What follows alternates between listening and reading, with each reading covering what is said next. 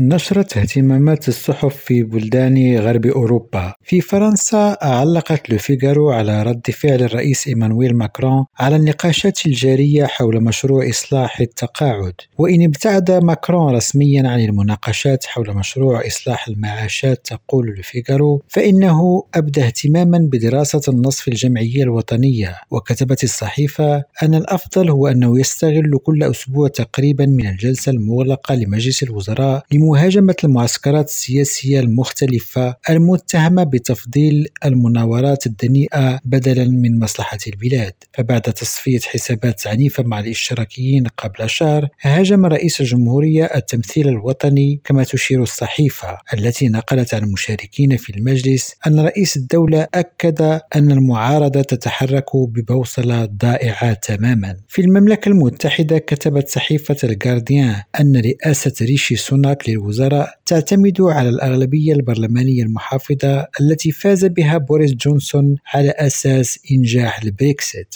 لقد أوفى جونسون بوعده بالمعنى التقني الضيق لانسحاب بريطانيا القانوني من الاتحاد الأوروبي تقول الصحيفة لكن خروج بريطانيا من الاتحاد لم يتحقق فعليا بأي معنى آخر. لقد رفض الحزب الوحدوي الرئيسي في إيرلندا الشمالية هذه الصفقة قبل التوقيع عليها. وسرعان ما انضم المتشككون في حزب المحافظين الأوروبيين إلى التنديد بالمعاهدة. في ألمانيا ذكرت صحيفة فرانكفورتر سايتونغ أن وزير العدل الفيدرالي ماركو بوشمان يدعو إلى مزيد من الكرم تجاه المهاجرين الذين يرغبون في العمل في ألمانيا. يحتاج المهاجرون المهرة بسرعة إلى تصريح إقامة وتصريح عمل. ونقلت الصحيفة عن الوزير الألماني قوله إن الجنسية الألمانية يجب أن تكون في الأساس مفتوحة للأشخاص الذين يمكنهم كسب لقمة العيش بأيديهم. في إسبانيا أشارت أبيثي أن البرلمان الأوروبي وافق رسميا على أهداف خفض انبعاثات ثاني أكسيد الكربون الجديدة للسيارات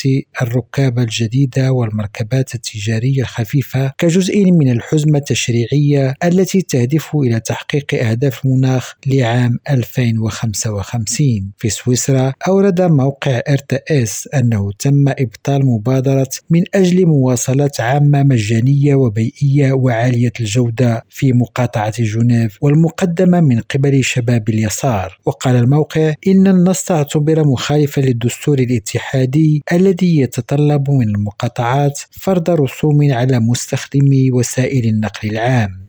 نزار الفراوي ريم راديو جنيف.